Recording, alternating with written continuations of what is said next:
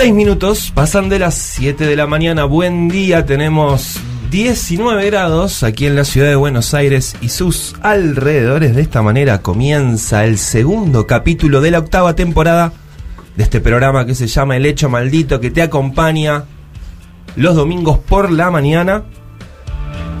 Domingo 3 de abril de 2022. Vemos el sol asomarse de a poquito aquí en la ventana del estudio del Destape Radio. Mi nombre es Juan Francisco Gentile, te doy la bienvenida, te digo buen día.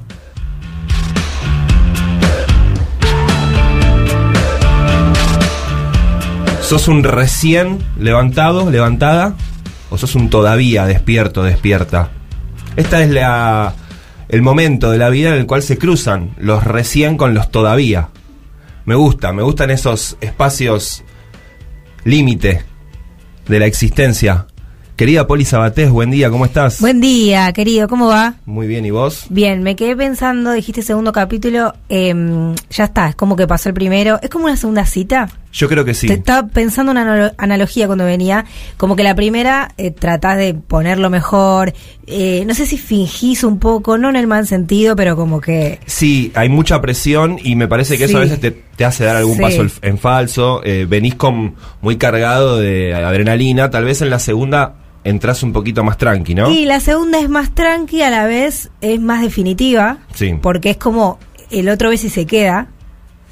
Así que me parece que hoy es un desafío incluso quizás mayor que el, primer- que el programa anterior. Ah, vos decís con la audiencia es una segunda cita en la cual, bueno, La primera te bancan porque te bancan. pero la segunda tiene que funcionar sí Y- o sí. Y la segunda es como, bueno, soy esto, Sí. Muestro esto. Bajo un, un poquito la guardia. Y no sé, sí, es como que para mí le tenemos que dar todo hoy. Hoy tenemos que dar Sí. todo, lo vamos a dar Sí. todo. Seguramente quien lo va a dar todo es eh, el doctor Julián Hoffele, que está Sí. aquí sentado también en el estudio. ¿Cómo estás? Pero buen día, ¿cómo andan? ¿Bien usted? Bien, eh, me parece que no solamente eh, la segunda cita va a ser exitosa, sino que eh, ojalá que des- la gente que nos está escuchando el día de hoy decida invitar a, a más Sí, claro. personas para la siguiente cita. Sí. Se nos vuelve así medio múltiple. Una cita poliamorosa sería. Una cita, claro, múltiple. Sí. Vamos a- Viste que también hay de esos eventos de citas, eh, fast date se le dice ahora, Ah, citas mira. rápidas. ¿Cómo es? ¿No? No sé cómo Yo funciona. tampoco, no Claro, estoy muy Conozco. se, arman muchas mesas y vos vas eh, cambiando de silla Vas picoteando un poco. y tenés cinco minutos con cada persona y a ver qué onda, qué charla sale. ¿Dónde te Ah. sentís? y al eh, rato después se arma el baile y ya charlaste y te conociste con todo el mundo. Y, o sea, no te puedes quedar en la que.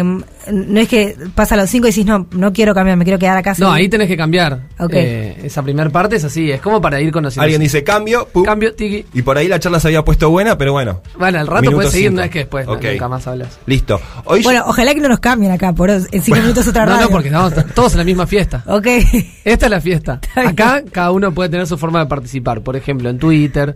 Por ejemplo, nosotros acá, estamos acá charlando. Totalmente. Entrevistados que nos atienden. Bueno, así. Así es. Además, este programa puede ser eh, como un desayuno para quienes están empezando su día o puede ser un after también para los que todavía no se acostaron. Perfecto. Eh, podemos funcionar de ambos, eh, ambos formatos en un mismo programa de radio. ¿Les parece? Sí, claro. Yo le quiero también eh, pedir a la audiencia que nos cuente cuál fue su hecho maldito de la semana, porque yo tuve un hecho maldito esta semana. Mira, Eh, pasó hace poco, además, hace pocas horas. Me estás asustando un poco. sí. Eh, fue un momento de zozobra que viví ayer. Ustedes saben que eh, para hacer este programa, bueno, nos estamos acostando más temprano, nuestros sábados a la noche están siendo Más tranqui, sí. tranquilos, ya por la noche uno dice, bueno, me tengo que ir yendo a dormir. Ayer yo estaba tomando alguna copa con amigues, 8 de la noche, un horario muy tranquilo, Tranqui. muy tranquilo, y tipo nueve y media, 10, dije, bueno, chau, me voy a mi casa. Porque mañana tengo que hacer radio, hay que laburar, hay que estar fresco. Y estaba volviendo, Avenida Córdoba, sábado a la noche, cargadísima de autos, obviamente. Imposible, sí. Revienta un neumático en el medio de Avenida Córdoba, el auto se me empieza a zigzaguear, pero directamente en llanta, tac, tac, tac, tac, empieza a carretear el auto, así que tuve que tirarme como pude a la banquina. Si No, no- tiene banquina, Avenida- además ahora Córdoba tiene una bicisenda, Uh. lo cual también te complica un poco. Así que terminé sacando cricket, este, estaba llevando una amiga además a su casa que me quedaba de paso. Eh, mi amiga se tuvo que bancar toda la secuencia. Así que ese fue mi hecho maldito de la semana. No sé si ustedes tuvieron hecho maldito. En todo caso, también le podemos pedir a la audiencia que nos comente en arroba el destape de radio con el hashtag el hecho maldito cuál fue su hecho maldito de la semana. Vos, Poli, no sé si Yo tuviste. estaba, estaba pensando, estaba mirando a Joffe y Yo diciéndole. te digo, ¿el, el mío? Sí, porque yo creo que no, Si ¿eh? Poli me permite, pues Sí, la veo sí, dubitativa. sí. Yo la vi y dije, mm, me parece que tuvo una semana muy, muy arriba. Sí, sí, o sea, estaba tratando de pensar, estaba tratando de hacer ejercicio. Tú una semana arriba. Tuviste semana sin hecho maldito. Sí, siento Qué que sí. bueno. Yo tengo dos muy tontos. A ver. Pero que te digo que a veces son eh, un poquito irritantes. Uno, no le pegué ningún día con el clima. Bueno, con el- la, la ropa. Exacto. Sí. Eh, eh, El otoño es difícil para eso también, ¿no? Muy complicado. Entre esas posibles lluviecitas, siempre salí con mucho abrigo. Y Sí. muchas veces estuve con el abrigo en la mano, cruzado, atado en el. No, todo Sí, lo- clásico. Estás muy cargando algo al pedo todo el día, molesto sí. no pegarle con, con la ropa del clima. Eh, el segundo, no, no enganché muchas horas de sueño en la semana. Ahora, hoy, hoy bien, hoy bien, pero porque ya teníamos un compromiso de esta segunda Sí. cita importante. Pero en la semana, difícil. Y bueno, eso también te molesta un poquito. Tengo un hecho maldito, me A acordé. ver. Me aumentó la cochera. Bueno. Yo tengo vehículo también. Bueno, bienvenida No, a la bueno, Argentina. claro, no lo dejo en la calle porque mm, hace poco lo dejaba, dormía en la calle y me lo me hicieron Sí. el auto, el vidrio se rompió todo y lo empecé a dejar en cochera y antes de ayer me mandó un mensaje el dueño, che, aumentamos un poquito. Pará, pero además denunciemos esos aumentos que no tienen ningún tipo de lógica, como por ejemplo cochera. ¿No? Cochera es algo todo. ¿A qué está atado, no? todo lo- a nada, claro, sí. El índice, no sé, índice cochera sería. que hacer una ley de cocheras. Es que debe haber algo que lo regule, pero. Pará, va la ley de, o sea, la ley de alquileres, ¿de qué es? ¿De inmuebles nada más o de cocheras también? Claro, porque estás rentando un, un- un espacio cuando rentas una, una cochera. Que te aumenta todos los meses y además, nada. inflación, flaco, qué sé yo. Nobleza Bueno, obliga, pará. para, no había aumentado nunca por ahora. Ah, bueno, bien. Eh, igual la alquilo desde octubre, no es que hace tanto, ¿no? No, hay cocheras que aumentan todos los meses. No, no, no, esta no, pero me aumentó, así que creo que ese es mi hecho maldito. Bueno, está, tenía raro una semana sin hecho maldito. Sí, no, no. Sí. Y sí, la verdad que sería como para hacer una fiesta. Escuchame, yo pensaba cuando hablaba vos del clima, a mí me pasa algo cuando, cuando va a llover supuestamente. Si guardo el paraguas, en la mochila tengo un paraguas chiquito que a veces me, me acuerdo y digo, bueno, che, el pronóstico de lluvia lo guardo. Si lo guardo, no llueve. Si Bien. no lo guardo, llueve. Bien. Seguro. O sea, eh, depende de vos técnicamente. Que llueva Yo o no. pensaba que lo- los factores climáticos estaban asociados a un montón de cosas, nunca había contemplado. Depende eh, de si. eras vos, en verdad. eh, sí, de si Juan Francisco Gentile guarda o no guarda el paraguas en su mochila. Si podés, armemos un grupito de WhatsApp donde vos vas avisando. No sé qué les gusta más, que llueva que no llueva. Viste que eso también es algo que. no, que no llueva. Que no llueva. Sí. Hay gente que se pone romántico, se pone. eh, no sé, siente que es un lindo día, el Eh, día de este lluvia. domingo a la tarde se habla de lluvia. Depende Yo no para qué, estoy ¿no? en contra de una tardecita de No. domingo con lluvia. ¿Cómo? Para profundizar el clima. No, Sí. no, como embajadora de rulos, eh, Claro. no, a- no, no, no a, la, no a la lluvia. El frizz, la humedad que te genera en la cabeza, Sí, es imposible. claro. Embajadora de rulos me encanta, Sí. ¿eh? Como concepto. Che, ¿cuál es su hecho maldito de la semana? Hashtag el hecho maldito. Nos cuentan ahí. Dale. O si no, hay un WhatsApp también. Sí, que es el 11 25 80 93 60. Te lo repito, 11 25 80 93 60. Vamos a estar hasta las 9 de la mañana. Te decimos buen día si recién te estás enganchando al aire del Destape Radio. Son las 7 y 14. Quédate ahí porque tenemos casi, casi, casi las dos horas de hecho maldito por delante. El goce, señora presidenta, que es un derecho humano fundamental. El hecho maldito, un programa en el cual gozar es tan parecido al amor.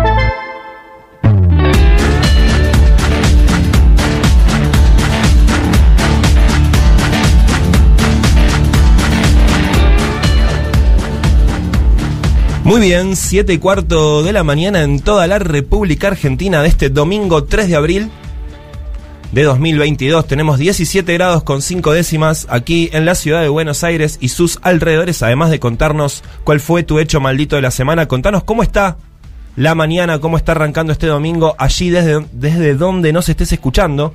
Nos gusta mucho siempre ver las fotos, eh, que nos cuenten qué se están haciendo de desayunar, si están laburando, si están empezando un domingo ocioso, si están con algún paisaje lindo de fondo, tomando unos mates, tomando un café. Envíennos al 11 25 80 93 60 también arroba el destape guion bajo radio con el hashtag el hecho maldito. Vamos a estar leyendo sus mensajes en un ratito, pero ahora lo, lo que les vamos a proponer, como el domingo es un día de tapa de los diarios, donde los diarios construyen especialmente sus tapas, los medios de comunicación lanzan su eh, edición más laburada, en línea general, tanto en los portales como en las ediciones impresas. Sí. Eh, y en este programa repasamos también la agenda mediática, lo hacemos a través de las notas, las entrevistas, lo, vamos- lo hacemos a través de distintos bloques. Vamos Co- a- construimos una agenda. Así es. Sí. En este momento vamos a construir nuestra tapa, Ah, nuestra agenda. Sería como la tapa B, el lado B de, la agenda periodística de la semana. Vamos a recomendar distintas notas que hayan salido durante la semana, que este, estén obviamente relacionados con temas de agenda que tal vez sean o no los temas número uno, dos y tres de la agenda periodística de los medios masivos. Em, porque también me parece que es importante poder construir nuestra propia mirada respecto de la realidad y no solamente estar, aunque es importante, eh, permanentemente discutiendo con la mirada de, de los dueños de la pelota. Sí. Hay que discutirlo, obviamente. Eh, no solamente en sus propios términos, sino también con nuestra propia mirada.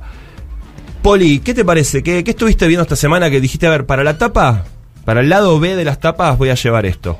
Eh, Malvinas, a ver, Malvinas es la tapa de todos los, de todos Sí. los medios, de todos los diarios. Igual para mí es la tapa del domingo. Sí. Yo la pondría arriba porque, bueno, me parece fundamental. Incluso me parece que nos quedamos cortos eh, hablando de soberanía únicamente esta semana. Sí. La semana del 2 de abril me parece que hay que como ampliar el concepto del resto de la semana. Pero es mi etapa central. Pero vi, mm, hubo unas un par de notas que me gustaron. Se estuvo hablando mucho de... yo- yo la- mi pregunta es, ¿falta mucho para el 2023 o falta poco? A veces siento que falta mucho, a veces siento que falta poco, pero empecé a ver unas eh, notas que me gustaron, voy a recomendarlas. Em, Gabriel Sued escribe en el diario AR, Guado de Pedro, el, equili- el equilibrista que construye entre los escombros del frente de todos. Es interesante la nota, no la voy a leer toda, por supuesto, pero repasa ahí su agenda de los últimos 30 días y se- le pone una atención a todas las actividades que estuvo haciendo Guado, Sí. eh, que lo muestra como un candidateable, no sé, me lo pregunto.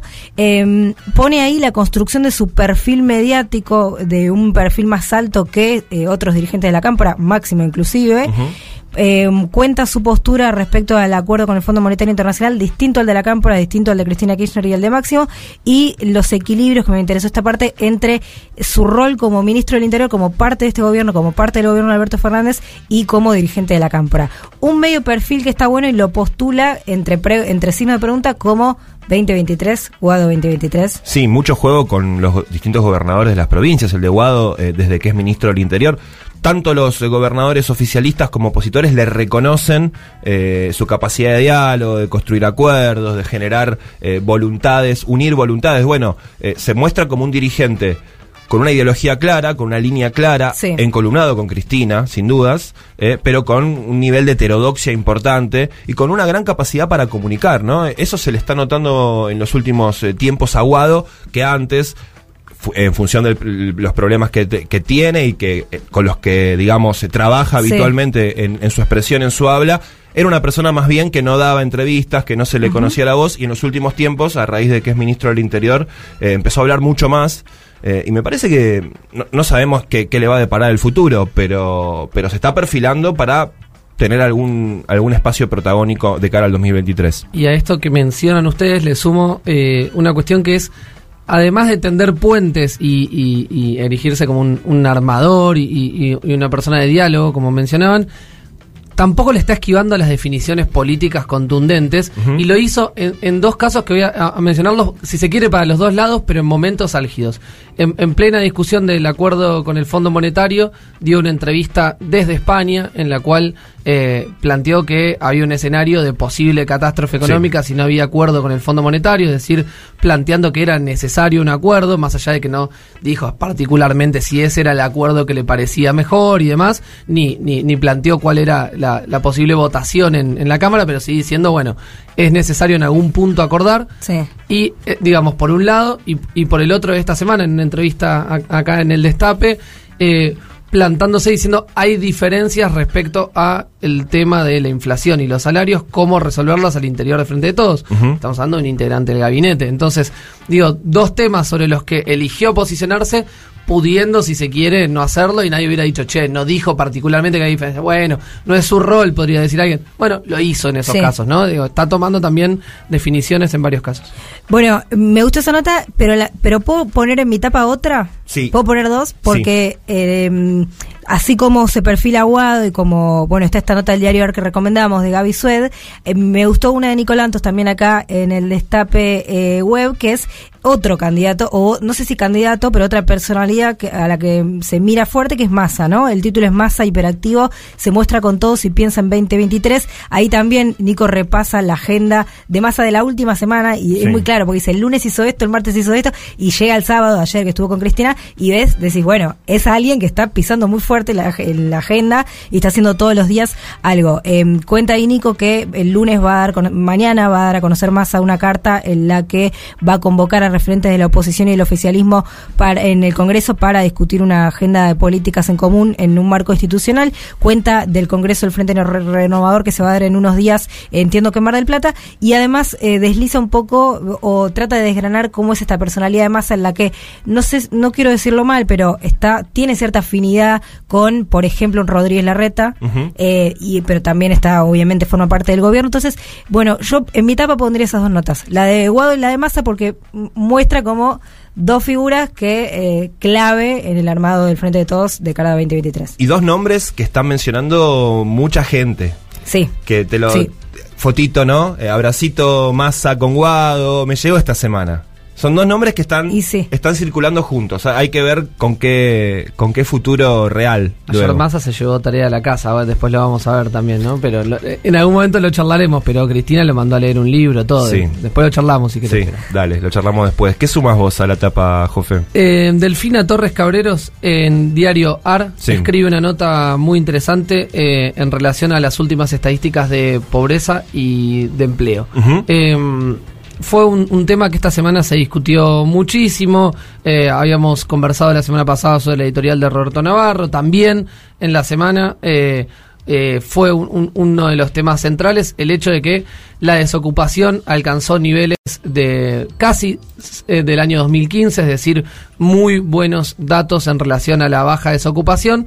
Y la pobreza, si bien levemente viene descendiendo, todavía eh, no, no se recuperó respecto a la prepandemia y ni hablar si hablamos previo al macrismo.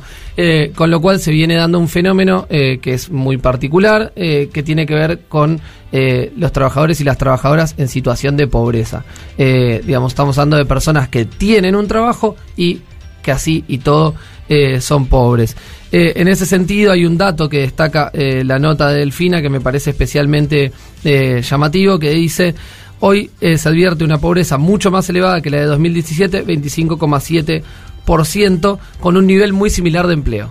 Es decir, hay una distorsión muy grande ahí en esos datos, si los comparamos inmediatamente vemos que en 2017 teníamos un 7,2% de desempleo, hoy tenemos un 7%, sin embargo son varios los puntos porcentuales de pobreza superiores. Claro. Por lo cual es, comparando esas dos fotos, automáticamente tenemos un resultado, si bien es un poquito más complejo el tema estadístico, Sí. lo cierto es que Sí. de ahí hay un dato muy claro, es hay más trabajadores y trabajadoras en situación de pobreza y por eso también en estos días fueron muchos los comentarios respecto a posibles medidas del gobierno en este sentido, digamos.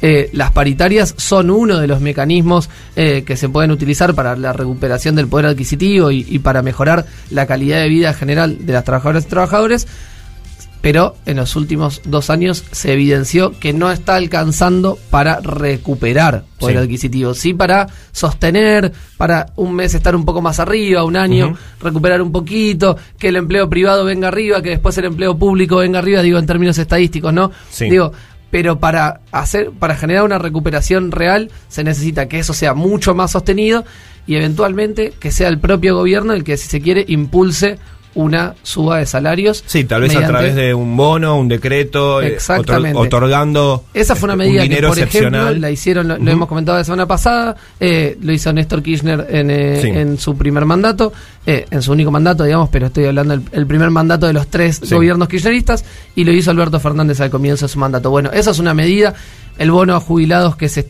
está próximo a, a- a confirmarse, digamos, el Sí. monto y las fechas, también. Entonces, eh, ese es un camino posible, pero es un camino también urgente. Sí, porque además las paritarias tienen esas, esa sensación de que como que asomás un poquito la cabeza eh, arriba del agua, pero pasa un tiempo y el agua te vuelve a subir. eh, y entonces hay un momento donde decís, bueno, que venga de nuevo la paritaria y, y a- y aparece ese problema donde, bueno, y además eso es lo que tiene la suerte de tener un trabajo registrado, con paritaria, con, eh, con aumento cada, cada año, pero bueno, sabemos que no es la realidad No. de, de una enorme cantidad de trabajadores y trabajadoras que están en la economía informal. Eh, No, así ahí que, es clave que los primeros tramos de los acuerdos paritarios incluyan fuertes aumentos y no que diga, bueno, el primero viene ahora en un porcentaje de no, 10 puntos, 12 puntos y después en cuatro meses vuelve a... No, no, que, el, que el grueso del aumento venga ahora, después correcciones, después... Bueno, un- lo que se está hablando, ¿no? Como frente a un contexto extraordinario, medidas extraordinarias. Sin estuvo duda. hablando mucho de eso. Eh, a ver, una paritaria no es una medida extraordinaria, pero sí quizás esta contundencia que vos decís o esta forma de, de abordarla. Ayer Sí. hasta el propio diario La Nación mencionaba entre una de sus notas que había empresarios que ya le decían al presidente que les parecía que había que hacer algo con los salarios. bueno. Digamos, eh, eh, digamos, en ese camino Gracias. como diciendo, ya, es que ya empieza a hacer algo que afecta a toda la economía, digamos, De- porque puede haber un pequeño periodo en el que los empresarios digan, bueno, ganamos un poco más a costa de esto. Ahora, si eso perdura en el tiempo, termina generando un efecto recesivo. Mira, descubrieron que los salarios inyectan. eh, sí, parece que el consumo interno eh, era, era clave en nuestro país. Pareciera que funciona una economía si los salarios aumentan, si la gente puede eh, comprar cada vez más, eh, mover su, su nivel de consumo. Bueno, es una idea que tiene un tiempo Sí. igual. Escúchame, a ver, yo pongo lo electoral en la tapa, él Dale. pone salarios, inflación, ¿vos qué estuviste viendo? Yo te voy a sumar dos cositas. Sí. Te voy a dar, mira, por un lado, eh, economía.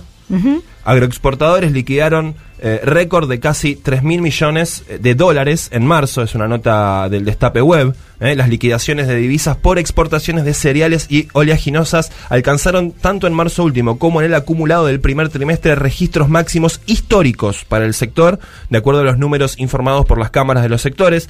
eh, las, empresas del sector agroexportador liquidaron casi 3 mil millones de dólares, que significaron el mejor marzo de los registros, escuchá, eh, en los últimos 20 años. Es decir, la liquidación de los exportadores de granos Sí. eh, de la Argentina alcanzó los mejores registros de los últimos 20 años. Así que bueno, hay sectores en la Argentina que parece que están Están festejando, bien, le va bien. sí, bien. Les va bien. Pero yo Eh, escucho siempre, siempre, siempre que están mal. Bueno, pero no. Vos los escuchás y están, pero que te dan ganas de tirarle un- Bueno, una están mano. mal, ¿viste? pero no tan Venite mal. a cenar Claro. a casa mañana, no pasa nada. Es el meme de Guido Casca, Sí. sería para los eh, agroexportadores. Y la última, te cierro un pirulito de cultura que tendría que tener nuestra tapa. Sí, claro. Eh, te recomiendo una nota de Josefina Marcusi en el portal Telam, eh, que titula Contra la invisibilización y el estigma, mujeres aportan a las lecturas sobre Malvinas. En el ámbito de la literatura, los textos clásicos canónicos respecto del conflicto bélico en las Islas Malvinas son textos escritos por varones. eh, Enrique Fowil, Carlos Gamerro, Las Islas, el de Fowil es Los Pichiciegos,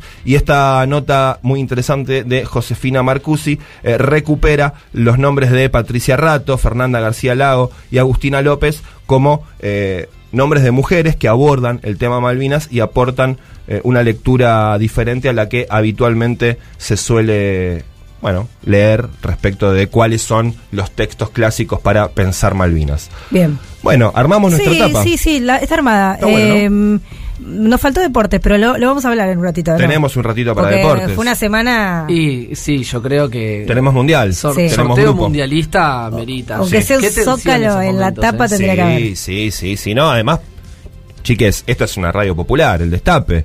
Y el fútbol es el deporte más popular de la Argentina. Sí. Así que no podemos acá hacer como, como si no existiera. No, eh, prometemos que en un ratito nos metemos con eso. Así es. 7 de la mañana, 29 minutos. Mirá qué relojito el hecho maldito. Me encanta cómo está funcionando hoy, ¿eh? Escuchamos un poquito de música ahora. ¿Sabes qué es? Los besos, la cascada de tu pelo enredado.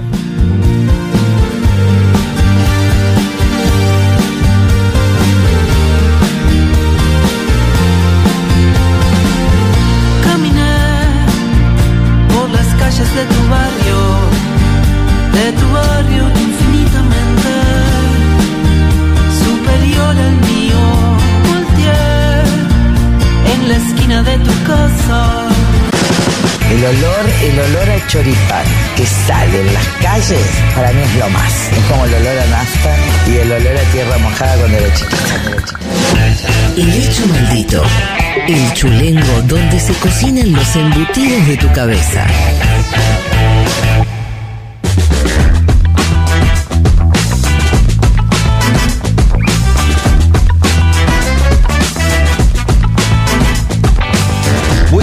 7 de la mañana, 35 minutos en todo el territorio nacional, 17 grados la temperatura aquí en la ciudad de Buenos Aires y sus alrededores. Te decimos buen día, vos que estás asomando la napia de a poquito a este domingo 3 de abril de 2022. Te contamos que se viene un domingo soleado, ¿eh? con buenas temperaturas, pero con un pronóstico de lluvia para la ciudad de Buenos Aires para las primeras horas de la tarde. No me digas. Parece que sí. Ya, se lo, ya lo vamos a chequear con nuestras fuentes del Servicio Meteorológico Nacional. Confirmado. ¿Confirmado? Confirmado. eh, en algún momento de la tarde va a haber una lluviecita. Bueno, Una lluviecita que invita a elegir un buen film. sí. Eh, Yo tenía planeado Y un compartirlo asado en aire libre. eh, último día de pileta, había pensado, había está visto. bien, pero no lo demoren en el comienzo. Bueno, Empiecen lo rápido, cuestión de que el fuego se haga, se hagan las brasas, después de última lo terminás adentro. Mm, yo tenía pensado eh, dos subtes y el tren Roca para ir a mi Banfield natal, me parece que me quedo en Capital. Me parece. que- y me parece que sí, me Y- parece que sí. Igual en el subte no llueve, eso que te trae. no, pero bueno, Podés ir y venir de una cabecera a la otra. rebotar. Sí. Che, en el 11 25 80 93 60 estuvieron llegando mensajitos. Eh, Sí, eh, efectivamente. Eh, Leandro de San Martín nos manda una foto divina del amanecer en Olivos y pone, hola gente del hecho maldito, otro domingo de guardia, gracias por la compañía. Bueno, acá los que están laburando. Eh, bueno, a ver, buen día haciéndoles el aguante por primera vez, laburando por Belgrano. Nos preguntan el nombre de la canción de apertura, la cortina. el tema se llama Floresta Sí, y la banda se llama Sobreviento. Muy recomendada. Muy recomendado, muy, Sí. muy lindo tema. A ver, mi hecho maldito de la semana, dicen acá, hace una semana me caí andando en bici, me raspé zarpado de la rodilla. Bueno. Soy docente, no dejé de caminar la escuela y cada día se me pegó la gasa a la herida. Bueno, qué feo esa Un sensación, poco ¿no? gráfico, pero... Está, pero todos la sentimos. Sí. Estamos Sí. sintiendo eso en nuestras piernas. Sí. Eh, y uno más, este me conmovió. A ver. Me conmovió profundamente. Me llamo Simón, estoy en un hotel en Barracas. Me separé hace tres meses. Estoy tomando mate amargo porque no tengo ni para comprar azúcar, porque ni ropa me traje. Pero hoy, escuchen esto, me desperté con un entusiasmo y una energía que me levantó a full Simón. el ánimo. Vamos, Simón. Y dice Simón, prendo la radio y aparecen ustedes que ayudan muchísimo con su buena onda. Así que desde hoy empiezo a proyectar. Hermoso. Vamos, arriba. Y sé que a, breve- a la brevedad se va a enderezar todo. Pero claro que sí, Simón. El hecho maldito te va a traer suerte, Simón. Lo que se viene es todo para arriba. Me encantó. Qué lindo eso de sentir que estamos entrando en Nuevas el, ambiente, sí, de alguien que está Sí. en- atravesando algo en su vida y que le podemos tirar un centro, le tiramos una onda. Para eso sirve la radio. E- Ese es el, ul- el fin último de la radio, que nos podamos hacer compañía en los momentos lindos y en los momentos no tan lindos, te tire una manito. Por supuesto que Sin sí. duda. Twitter también, ¿eh? con el hashtag El Hecho Maldito, tiene muchísimos mensajes, entre ellos el de Sandra Jaime, que se pliega a la consigna, de, ¿se pliega? ¿Se adhiere? ¿Está Sí, bien? sí, ¿no? sí. creo que está bien. No, Aprobado. Siete- acá no vi caras raras. 734. Dice, eh, hola, mi hecho maldito de la semana fue que me desapareció una transferencia de 10 mil pesos. Bueno. Y el gerente de la sucursal me trató de tonta. Un rato antes de que desaparezca hice una compra que sin transferencia no hubiera podido hacer porque no tenía el saldo y lo resolví por el soporte de Twitter del banco. O sea, pasó un momento de zozobra, como quien dice, Sí. finalmente resuelto, así que arriba. Bueno, bien, que te desaparezca una 10 lucas de... Pero apareció, apareció, después lo No, resolví. no, claro. Fue bueno, sí. Un momento te querés Y tirar divino el gerente de la sucursal que le dijo, no entendiste nada, ¿no? La culpa es tuya. Eh, Sí. Tu problema. Eso que, qué lindo que te traten bien en lo- los Imagínate bancos. que uno va a tener ¿viste? ganas de ir al banco a inventarse algo, Sí, ¿no? una cosa Digamos, cuando sabes que tenés Estás todo para que si eso no fuera verdad, no, no es que te van a decir, ah, sí, ahí te das acredito. Te levantaste al pedo un día y decís, che, voy a, voy a ir al banco a, que me maltraten. Bueno, eh, también con el hashtag El Hecho Maldito en Twitter, Gaby Bastit dice, mi hecho maldito de la semana es haber pisado caca de perro en la parada del colectivo. Bueno, pero trae suerte, dicen. Sí, pero Bueno, dice, mira, Dale, no, no mintamos tampoco. sí, ¿No? o sea, trae suerte, pero... es algo malo, punto. Claro, Tampoco es tan terrible, pero es malo. Claro. Dale. Y dice, ni un mísero palito para ayudar en tamaña desgracia. Tamaña desgracia también fue descriptiva. Otra, otra imagen muy, muy visual, muy, muy gráfica, ¿no? Que uno puede sentir. Eh, bueno, sigan enviando sus mensajes. Eh, el hashtag en las redes sociales es el hecho maldito. Démosle mucha rosca porque tenemos que estar ahí arriba entre las tendencias eh, de esta mañana dominguera. Bien, vamos a hablar un poquito de la actualidad laboral, de la actualidad sindical, porque tenemos un especialista, que es Julián Jófele. Y cómo esta mesa. desaprovecharlo, ¿no? Y claro. ¿Cómo desaprovecharlo? Así. Así, así como ahora. Así como vamos a hacer ahora, no, mentira. Eh, Saben que eh, hace poquito tiempo, hace dos semanas nomás, el Poder Ejecutivo Nacional reglamentó el artículo 179 de la Ley de Contrato de Trabajo. Ahora vamos a, vamos a desgranar un poquito esto. Eh, esto es una, una no noticia porque pasó hace dos semanas, pero dijimos vamos a tomarnos el tiempo para charlarlo bien y, y recorrer un poquito cómo se llegó hasta este momento, porque además el plazo para que esto se empiece a poder exigir es de un año. Es decir, tenemos tiempo todavía para eh, ir concientizando, pero si hay algo que es muy importante es que conozcamos nuestros derechos en el mundo del trabajo, porque si no los conocemos es muy difícil después Sí. poder reclamarlos. Te cagan. Y tenemos que difundirlos, hacerlo conocido, que haya... De hecho, esta reglamentación en los próximos meses va a requerir mucha publicidad, eh, que la tenemos que hacer nosotros, pero que también va a tener que hacerse en forma oficial para que sea conocido, que es algo muy importante para después poder exigirlo eh, y, y hacerlo cumplir. El artículo 179 de la Ley de Contrato de Trabajo establece que en los establecimientos donde eh, haya una cantidad mínima de personas trabajando, el empleador tiene que habilitar salas maternales y guarderías para niños hasta la edad y las condiciones que oportunamente se establezcan. Eso establecía un artículo que eh, se sancionó en el año 1974. Es decir, estamos hablando de 48 años atrás. En ese momento quedó, como ustedes escuchaban recién, este en las condiciones que oportunamente se establezcan, marcado por la ley. Sí. Esas condiciones que oportunamente se establezcan no ocurrieron. Eh, recordemos que en el año 76 la dictadura militar eliminó decenas de artículos de la ley de contrato de trabajo, modificó tantos otros y generó un nuevo texto que es el que continúa vigente a la fecha con muchísimos artículos que se fueron recuperando y textos originales se fueron recuperando del 2003 al 2015 de lo que era la ley original del 74. Sin embargo, hay algunas cuestiones que todavía no se terminaron de compensar. Es decir, porque, como saben, las leyes laborales no son producto de ninguna cuestión mágica, sino de una correlación de fuerzas que tiene que ver con si el movimiento obrero está organizado, está activo, está reclamando, como estaba en el año 74, por ejemplo, Sí. en el momento de sancionarse esta ley, que era un actor clave en la ATR discusión. estaba. O sea, imagínense que esta ley, eh, la ley de contrato de trabajo, se mandó al Congreso, la mandó Perón, después de que el Ministerio de Trabajo la discutiera con la CGT. Eh, digamos, estaba Norberto Centeno, en su momento autor de esto, venía a, a- a discutir con los dos sectores, digamos, ¿no? Sí. Es el Ejecutivo y, y- y la CGT, Estaban casi a la, la, misma ley altura eh, Claro, los eh, sindicatos con el Ministerio de Trabajo. muy involucrados en eso eh, y, y si bien hubo momentos en nuestra historia posteriores a ese en el que hubo una gran participación obrera, quizás no en, en ese en ese nivel del año 74. Eh, ¿Puedo pre- una preguntita cortita? Eh, si un artículo no está reglamentado, no se aplica. A ver, eh, se podría aplicar mediante convenio colectivo o incluso, digamos, Ah. se, se puede aplicar si un empleador dice, che, hay un artículo que dice que tengo que hacerlo, eh, lo puedo cumplir a partir de tanto. Ahora, es más difícil de exigir. Claro, O sea, claro. aplicarse se puede aplicar y está vigente. El tema es que eh, cuando deja algo librado a la reglamentación, como en este caso, el número mínimo, el empleador puede decir, che, Claro, anda no a tengo el número mínimo. Y, y mm, mi la segunda pregunta deriva un poco más br- bruta. eh, si mm, no se puede, ah, me dijiste 48 años sin reglamentar. Sí. No se puede reglamentar por decreto algo, no se puede Es obligar. que es por decreto. Pero no, pero bueno, esto es por voluntad, pero digo, cuando pasan tantos años, no se puede hacer como, bueno, si no se reglamentó en tantos años, se, se decreta reglamentada. Es que no, porque te- o sea, en este caso hay que reglamentar algo concreto, no es que no entró en vigencia, digamos. Cuando una ley digamos, no, no- no es publicada en tanto tiempo, sí entra en vigencia automáticamente. Ahora, esta ley estaba perfectamente en vigencia. Ahora, Bien. como hay un número que establecer, ese número, ¿quién decide cuál es si no lo Claro, pone nadie? Digamos, alguien tiene que decirlo en algún momento.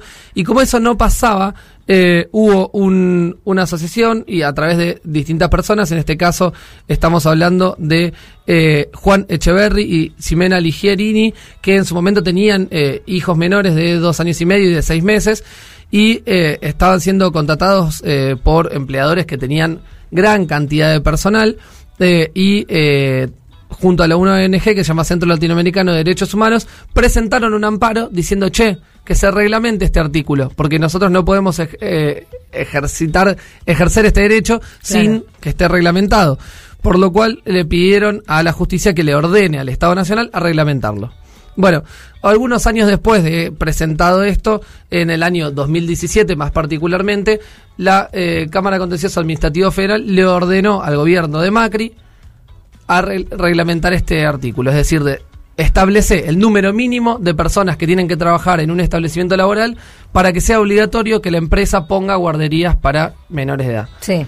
Establecelo, es el momento. Bueno, ¿qué hizo Macri? Ustedes se imaginan que no es que dijo, che, buenísimo, me encantaba, yo justo estaba pensando en pedirle a las guarderías por empresas todos que paguen guarderías. No. Eh, es una política que me copa, aprovecho esta oportunidad y, Sí. y, y lo hago. Porque no. quiero mucho a los apeló ese fallo. Sí. Apeló ese fallo. O sea, hay que, hay que decir después de cuarenta y pico años, decir, che, no, no, no me parece que, que nos corresponda hacer esto.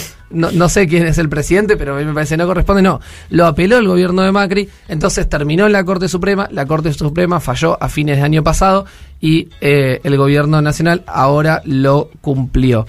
¿Qué estableció en la reglamentación? Vamos a repasar brevemente el, texto de esta reglamentación. Estableció este número mínimo que es de 100 personas. Es decir, en los establecimientos laborales en los que trabajen al menos 100 personas, y acá hay algo importante a distinguir que es no solamente contratadas por la empresa principal o la empresa dueña del establecimiento, sino de cualquier empresa. Es decir, pues ustedes vieron que en un mismo establecimiento a veces hay personas que trabajan para la empresa principal y puede haber Sí. personas que trabajen en, en otra empresa Sí. y presten las tareas ahí. Por ejemplo, tareas sí. de limpieza, de seguridad, como para mencionar ejemplos sencillos eh, que cualquiera se puede graficar en, en su puesto de trabajo. Bueno, en aquellos que trabajen al menos 100 personas, es obligatorio que la empresa ofrezca espacios de cuidado para niños y niñas de entre 45 días y 3 años de edad que estén a cargo de las trabajadoras y trabajadores de ese establecimiento.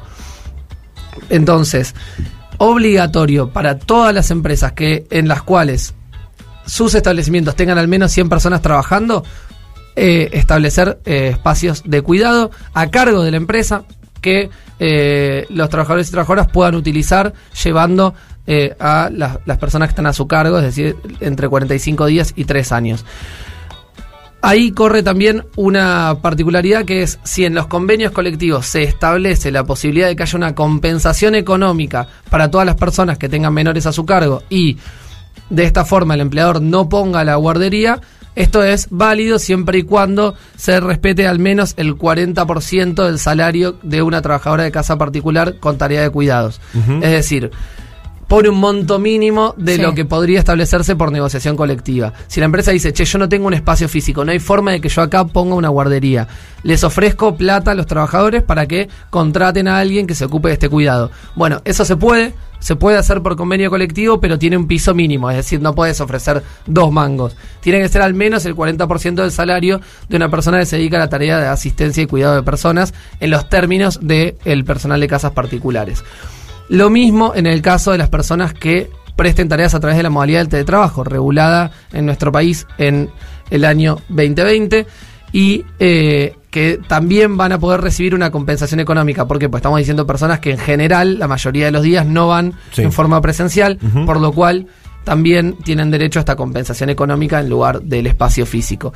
Como decíamos recién, va a haber un año para que esto sea eh, exigible a las empresas, es decir, no es que a partir de que salió, che, mañana Sí, tenés que tener ¿ves? la guardería Claro. armada con toda la gente. Digo, hay un año, es un plazo razonable, más que razonable el que dio el gobierno nacional, pero tenemos que empezar a difundirlo, a hacerlo conocer, porque exactamente dentro de 11 meses y medio, quien tenga una persona a su cargo de entre 45 días y 3 años, va a poder decir, che, quiero venir al laburo y, y poder traerla cuando tengo que trabajar, y es mi derecho. Y eso es importante que se sepa. Muy bien, para defender los derechos primero hay que conocerlos, así que en este programa eh, vamos a tratar de darte una manito eh, con, con eso, con esa tarea que es Difícil, difícil, ¿no? En la, en la pelea cotidiana, en general en los laburos, en cualquier ámbito donde uno se desempeñe laboralmente, bueno, la pelea por, por los derechos no es eh, una cosa fácil. Y, y, y agrego, Sí. sobre todo en la agenda de cuidados, ¿no? Porque Sí, es, es clave. Eh, ahí se vulnera más que nunca los derechos, así que eh, de acuerdo con insistir estos 11 meses y medio en... Sí, en que además sabemos que las tareas de cuidado recaen principalmente sobre, las trabajadoras mujeres. Decías, eh, trabajadoras de casas particulares, hoy es el día de las trabajadoras. ¿Digo bien? Está, eh, es correcto, lo tengo acá. Sí, 3 de abril. Día Sí. de las trabajadoras de casas particulares. Vamos a charlar también un poquito de eso eh, más adelante. Otro, otro, traba- otro trabajo eh, netamente eh, feminizado. Casi, sí, sí. Más de un 90% son, son mujeres y así que un enorme saludo a las trabajadoras de casas particulares en su día. Muy bien, 7 de la mañana, 50 minutos, 17 grados. Quédate ahí que hay mucho más hecho maldito. Y ahora escuchamos. Mirá qué lindo tema. Esto es Virus. Dame una señal.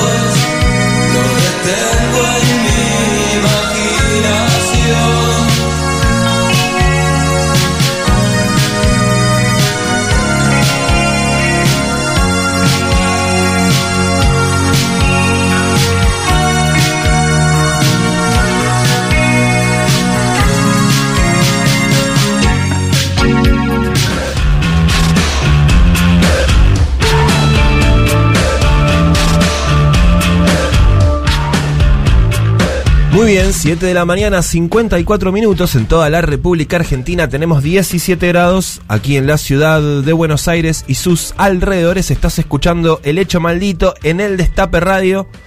11 25 80 93 60, el teléfono para que envíes tus mensajes de WhatsApp. En las redes sociales, arroba el destape guion bajo radio, el hashtag El Hecho Maldito, envíanos. Segunda tendencia nacional. Bueno, un montonazo. Tranqui. Un montonazo. Muy bien. eh, ayer se cumplieron 40 años del conflicto bélico en las Islas Malvinas. eh, una causa nacional importante, muy importante, y que, bueno, para la democracia es un tema que siempre genera muchos debates, distintas miradas, distintas lecturas. Se lo vamos a preguntar ahora al gobernador de Tierra del Fuego, Antártida e Islas del Atlántico Sur, es Gustavo Melela. Buen día, gobernador, ¿cómo le va? Juan Gentile, Poli Sabatés, el equipo Derecho Maldito lo saluda. Buen día para ustedes y toda la gente de la radio. Bien, gracias a Dios. Bueno, muchas gracias por, por atendernos. Eh, bueno, eh, ¿qué reflexiones a 40 años eh, de Malvinas, particularmente para ustedes los fueguinos, eh, es un tema eh, que tiene una relevancia especial? ¿Con qué, mm, bueno, me parece que en, estos años de democracia se fue transformando, ¿no? La, mirada sobre Malvinas eh, y sobre todo cuál es el, reclamo argentino de soberanía que se continúa sosteniendo. A ver, yo creo que hay como miradas, bien vos lo decías, encontradas, ¿no? Y sensaciones encontradas. Por un lado, acá se vive con mucha emoción, con mucha fuerza. Realmente los distintos eventos, de la vigilia en Río Grande a los actos después del día de ayer en, en las localidades, se vive con muy cercano los veteranos. Acá son muy queridos, muy apreciados. Pero, a ver, la realidad es que ellos mismos han vivido la ausencia del Estado durante muchos años, ¿no? quizás por, por el contexto y la situación como se dio su, su vuelta de, de la guerra de Malvinas y los años que siguieron. Eh, hoy todavía reclaman algunas ausencias, algunas cuestiones, más allá de que se ha hecho muchísimo por ellos en distintos lugares, ¿no? Pero creo que nos debemos, como, como Estado, como nación, todavía reconocer algunas cuestiones con ellos. Después, con respecto a la soberanía, acá se vive siempre, siempre con en nuestra provincia con una mirada distinta. Malvinas es parte real de nuestra provincia. Nosotros sentimos y, y creemos y, y así lo vivimos de que tenemos parte de nuestro territorio ilegítimamente y legalmente ocupado. Siempre la posición de Tierra del Fuego es una posición clara, pero también a lo largo de la historia hemos tenido hechos muy significativos positivos en defensa de la soberanía, pero también hemos tenido hechos significativos propios generados por nuestro país de, de olvido, ¿no? De Sí. olvido y hasta podemos decir de entrega, como el acuerdo de Madrid Unidos, por Adonis Duncan durante el gobierno de Macri. Hmm. Entonces, a ver, hay que hacer un gran trabajo de concientización. ¿Eh? Yo creo que estos 40 años sirvieron para que a lo largo y ancho del país, eh, más allá de la fecha, de, de lo significativo, volvamos a renovar el compromiso real, cierto y efectivo de defensa de nuestra soberanía. En la semana mm, circularon notas periodísticas enfocadas principalmente desde eh, la mirada de los habitantes ¿no? de las Islas Malvinas. Eh, por ejemplo, yo justo tengo frente a mí una, nota de Hugo Alconada Amón en el diario La Nación que dice Malvinas, cómo nos ven los isleños a 40 años de la guerra y que consideran a la Argentina una amenaza latente y que nos llaman invasores. Y, yo vi que es- ese tipo de conceptos circularon en la semana en los principales medios, digamos, eh, de comunicación del establishment argentino. Eh, ¿Qué piensa usted como gobernador de Tierra del Fuego cuando eh, ve que se le llama a la Argentina invasora? No, a ver, es de total rechazo. La población en Malvinas es una población implantada. A Yo, mira, ayer lo decía acá y lo decía estos días. Hoy, justamente, muchos medios, eh, grandes medios en el país se escandalizan, o el mundo, nosotros también, de la guerra en Ucrania, ¿no? Porque uno condena la guerra, condena la invasión de otro territorio. Eso está claro. Sí. Ahora, no condenamos el colonialismo. Somos, tenemos esa doble moral. ¿no? Realmente eh, Gran Bretaña tiene Malvinas porque ingresó por la fuerza, no es porque en algún momento descubrió el territorio, ingresó por la fuerza. Argentina lo que hace 40 años atrás, de una manera errónea, cada uno tiene, tenemos nuestras miradas, es haber recuperado eh, temporalmente. Pero ahí yo creo que la mirada de algunos siempre es pro, pro británica, ¿no? Y eso es lo que a uno le preocupa. Después hacen programas especiales, ¿no? Y, y, y quieren parecer como que están en defensa de la soberanía. Pero realmente, a ver, la población de Gran Bretaña, y lo digo con todo respeto, es una población implantada. No es la población originaria, la población originaria es la nuestra, ¿eh? que fue expulsada en distintos momentos por los británicos. Así que nada, y la amenaza hoy no, no es Argentina. Argentina es un pueblo y es una nación que reclama ante las Naciones Unidas de la paz.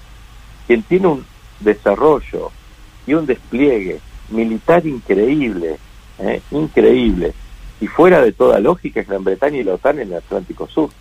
No somos nosotros. Entonces los isleños uno los respeta porque son personas, son parte de la comunidad mundial, pero tienen que reconocer que quienes han invadido, quienes se han apropiado ilegítimamente, quienes han usado la fuerza, quienes siguen representando el colonialismo en el siglo XXI tan despreciable y detestable como una guerra en el siglo XXI, son ellos, es Gran Bretaña. Gobernador eh, Paula Sabatés lo saluda. Le cambio de tema, y, le cambio de tema y no tanto eh, soberanía y federalismo, si se quiere, y me meto en tema de coparticipación. Bueno, en los últimos días hubo una carta de gobernadores para la Corte Suprema advirtiendo que si convalidar el aumento de la participación de la Ciudad de Buenos Aires eh, se estaría sentando un precedente de graves consecuencias para el federalismo. ¿Cómo se está dando esta discusión entre gobernadores? No, a ver, se da una discusión con mucha preocupación. La verdad que preocupa la, la decisión de la Corte, porque si no, después cada presidente va a hacer lo que quiera. Mauricio Macri hizo lo que quiso. No respetó la Constitución, no respetó la ley de coparticipación, se excedió y en ese momento se le remarcó. Entonces creo que tiene que poner, la Corte Suprema Justicia de la Nación tiene que poner, a ver, ese equilibrio, tiene que poner orden. No puede convalidar lo que hizo Mauricio Macri. Realmente la Ciudad de Buenos Aires recibió más fondos de lo que le correspondían. Esa es la realidad. Así que ojalá, los gobernadores, lo que decíamos, y yo recuerdo que en ese momento yo era intendente, en ese momento muchos gobernadores reclamaron, ¿no? De que no estaba, no estaba bien, no estaba en el marco de la Constitución, no estaba en el marco de la ley de coparticipación. Después, eh, digo, cada jurisdicción sabe el presupuesto que tiene y se tiene que manejar con eso. Ojalá la Corte Suprema eh, responda con total, a ver, transparencia y claridad en este sentido. Bien, eh, hace al principio del programa hablábamos sobre, nos preguntamos si faltaba mucho para el 2023 o no tanto. Eh, ¿Ya hay que ir mirando candidatos o todavía no, no importa tanto el nombre, sino otra discusión? Mire, yo creo que si nosotros nos resolvemos algunas cuestiones antes, si vos preguntás como frente de todos, ¿eh? Sí. y lo digo desde mi humilde lugar, eh, si no resolvemos otras cuestiones antes, la discusión de, de candidatos, la verdad que es un, hoy para mí es una discusión secundaria. Si nosotros no resolvemos hoy el proceso inflacionario, no resolvemos que llegue más dinero a los bolsillos de, los trabajadores y de los que menos tienen, si no seguimos resolviendo la pobreza y la desocupación, porque la verdad que la Argentina lo viene haciendo, hay datos que son positivos. Ahora, esos datos positivos tienen que ser mayores aún, ¿no? Entendiendo que hay un contexto, tuvimos un contexto de pandemia muy fuerte, hay un contexto hoy complicado a nivel mundial, pero antes de hablar de candidatos tenemos que resolver para mí esas cuestiones, ¿no? Ujú. esas cuestiones que son, creo, fundamentales. Si no, digo, lo digo con todo respeto, pongamos quien pongamos, es muy difícil, ¿no? Si uno no resuelve estas cuestiones de la gente todos los días.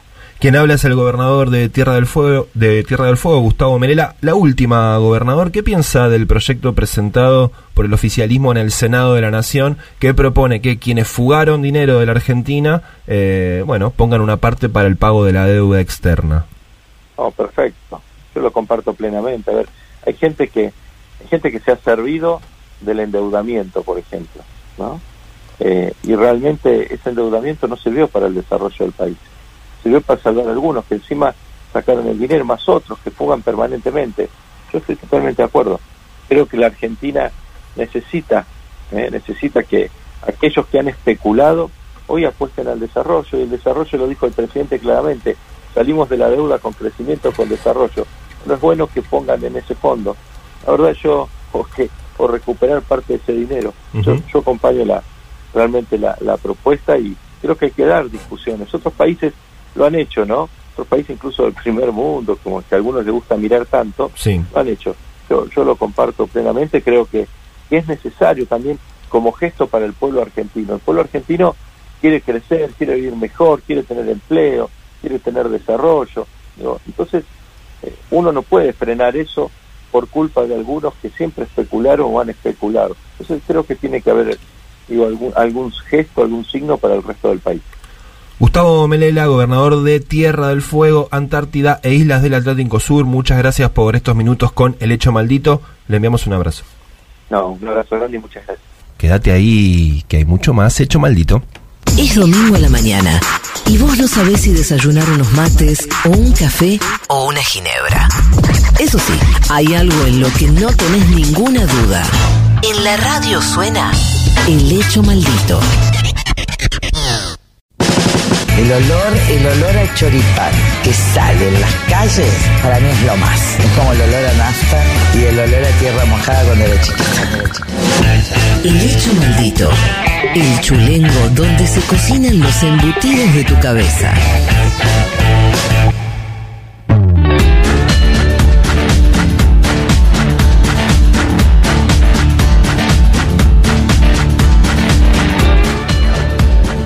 Nueve minutos pasaron de las 8 de la mañana en todo el país, 17 grados la temperatura aquí en la ciudad de Buenos Aires y sus alrededores. Esto es el hecho maldito, este es el Destape Radio, te decimos buen día. Si recién estás arrancando, sintonizando la radio, haciéndote unos mates, un cafecito, un té, unas tostadas, contanos desde dónde nos estás escuchando, qué es lo que estás haciendo, o capaz estás laburando formás parte de esa legión de héroes, heroínas, anónimos, anónimas que laburan y cómo. Los domingos por la mañana, laburantes de hospitales, barrenderos, recolectores de basura, tacheros, tacheras, colectiveros, colectiveras. A todos ellos le enviamos nuestro afecto. Para todos ellos está hecho este programa y también para vos que estás disfrutando, como te corresponde, de un domingo de descanso. En el 11 25 80 93 60 nos podés enviar tus mensajes. En Twitter somos segunda tendencia. Tremendo. Tremendo. Ya, buen domingo, cuídate, Sí. que en cualquier momento vas a correr. No, hoy eh, Malvinas es la primera. Ah, no es buen domingo. Primera tendencia Malvinas, Mirá. segunda El Hecho Maldito, tercera 2 de abril. Bueno, mira. Bueno, cuídate Malvinas. Buen domingo Entonces, está quinta.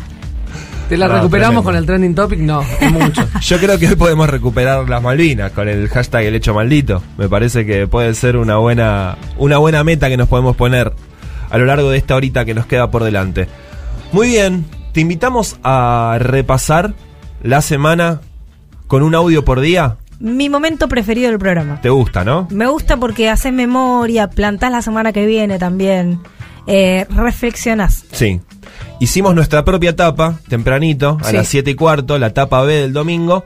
Y en, este, esta, en esta segunda hora te invitamos a repasar la semana con un audio por día. Empezamos con el día lunes, vamos a escuchar al senador Oscar Parrilli que en Radio con Voz se refirió al proyecto presentado por el oficialismo en el Senado de la Nación para que la deuda externa, o por lo menos una parte de ella, la paguen quienes fugaron dinero de la Argentina.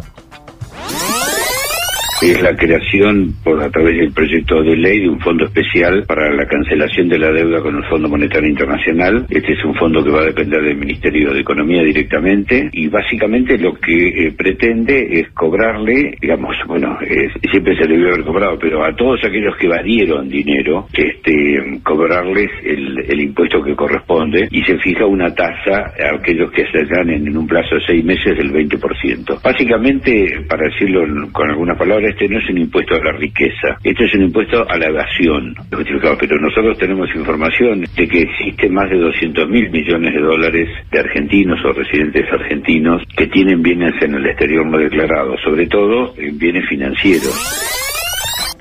Muy bien, escuchábamos al senador Oscar Parrilli, un proyecto impulsado principalmente por la vicepresidenta de la Nación, Cristina Fernández de Kirchner, y sus senadores, los que le responden directamente, pero que concitó el apoyo de todo el Frente de Todos, luego de semanas donde hablamos en este programa y se habló largamente respecto de las diferencias al interior del oficialismo, bueno, aparece una iniciativa, una propuesta por la positiva, que le, permite al oficialismo mostrar, bueno, eh, unidad eh, después de, de semanas donde hubo discusiones internas álgidas. La política siempre ordena, ¿no? Eh, digo, salir con una discusión política ordena las discusiones hacia adentro de la política. Eh, un planteo más que interesante para eh, poner el eje donde tiene que estar, digamos, que es eh, eh, entender para qué eh, se pidió ese préstamo y quiénes se beneficiaron y en función de eso, eh, bueno, salir a la cancha, marcar una agenda. Habrá que ver si eh, los números terminan dando para que esta iniciativa eventualmente sea aprobada. Ahora, ponerla sobre el centro de la escena y discutirlo ya es en sí eh, un hecho. Sí, me- a mí me hubiera gustado que lo impulse el presidente. Eh, es una diferencia que parece semántica, no lo es, eh, pero digo, es como poner, es como como ejecutivo plantarte. Es verdad que lo hizo la presidenta. Como dijera, si, si mandaras el proyecto de aprobación del acuerdo con... Claro, Ah, claro. Decías, bueno, mando los dos, discutan estas dos cosas. A ver, es el bloque del Frente de Todos que lo propone, pero para mí no es lo mismo simbólicamente que, que salga el reunión de la vicepresidenta, tampoco me extraña, pero me hubiera gustado eso. Em, se podría recaudar, se estima, o esas son las estimaciones que hacen del Frente de Todos, 20 mil millones em, de so- con este proyecto. Después, bueno, obviamente es difícil, es, eh, le da herramienta a los organismos del Estado, y me parece que esto es lo importante, a, a- a ir por este dinero, que antes solo lo tenía la AFIP, pero bueno, es complejo. El otro, el otro día escuchaba que le preguntaban a un senador, bueno, ¿y cómo se empieza a buscar? Y decía, "Bu- empiecen por los amigos de Macri. Eh, como bueno, si no se sabe por dónde buscar, empiecen por ahí, eh, porque bueno, fuga hubo siempre, se, agra- Sí. se agravó muchísimo durante el macrismo. Sí. Pero bueno, a mí me pasó eso, como que me, me hubiera gustado que lo presente el, el- el presidente. Sí, y hay que ver cómo, eh, cómo se lo pone en sus espaldas los bloques oficialistas eh, en el caso de ambas cámaras, si es que prospera, porque sabemos que los proyectos eh, muchas veces se presentan, pero para que salgan necesitan de la decisión política del oficialismo para que avancen. Así que, bueno, veremos qué pasa.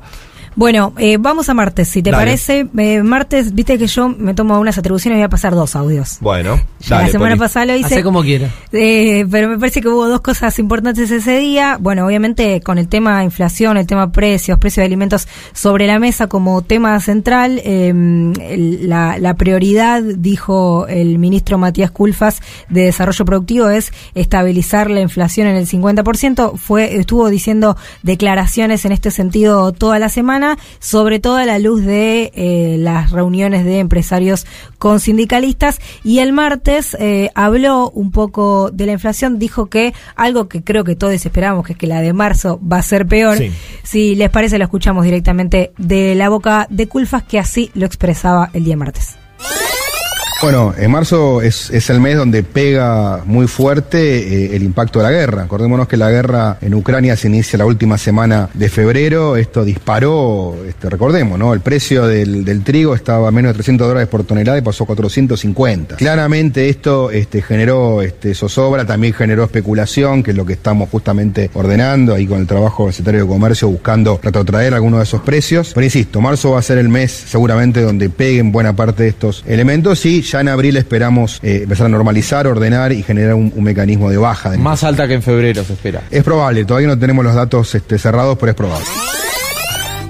Bueno, es probable, decía Matías Culfas, eh, veremos cuando estén los datos, pero habló también ese mismo día el presidente de la Nación, Alberto Fernández, lo hizo en el relanzamiento del Consejo Económico y Social que se presentó en el CCK, en el Centro Cultural Kirchner, y ahí eh, vieron que, que Alberto cada tanto va más seguido que, que espaciado tira una frase que después la levantan en todos lados, Sí, claro. no precisamente elogiosamente, Sí. y mm, se mandó una hablando de la inflación. Dijo, bueno, el mayor problema que tiene la Argentina es la inflación y pidió darle una oportunidad al diálogo de una manera un poco curiosa. A ver. Ayer tuve una charla con amigos de la UIA y con amigos de la CGT. Una primera charla, en la que tienen que estar muchos más. ¿eh? Y les planteaba, miren, hemos probado mil formas. Nos peleamos, discutimos, algunas veces nos bombardearon. Bueno, ¿por qué una vez nos probamos de sentarnos a una mesa, contarnos qué nos pasa, hagamos una suerte de terapia de grupo y encontremos una solución en conjunto dialogada? Probemos, démosle una oportunidad al diálogo. Como Lennon, que le pedía al mundo que le den una oportunidad a la paz. Argentinos, démonos la oportunidad una vez al diálogo, para ver si podemos construir algo nuevo, algo distinto.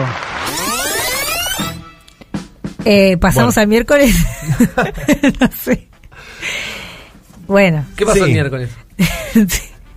Vamos al miércoles. sí. Dale, vamos al miércoles, Dale, sí. sí, sí, Sí, sí, porque sí. está bien, ya lo escuchamos, Sí, Alberto, este, respecto de pidiendo su eh, oportunidad a la paz. El día miércoles eh, habló eh, en esta radio el ministro de Trabajo, Moroni, Sí. eh, respecto de, bueno, eh, esta situación que venimos comentando. Un programa este programa. comentadísimo el Sí, miércoles.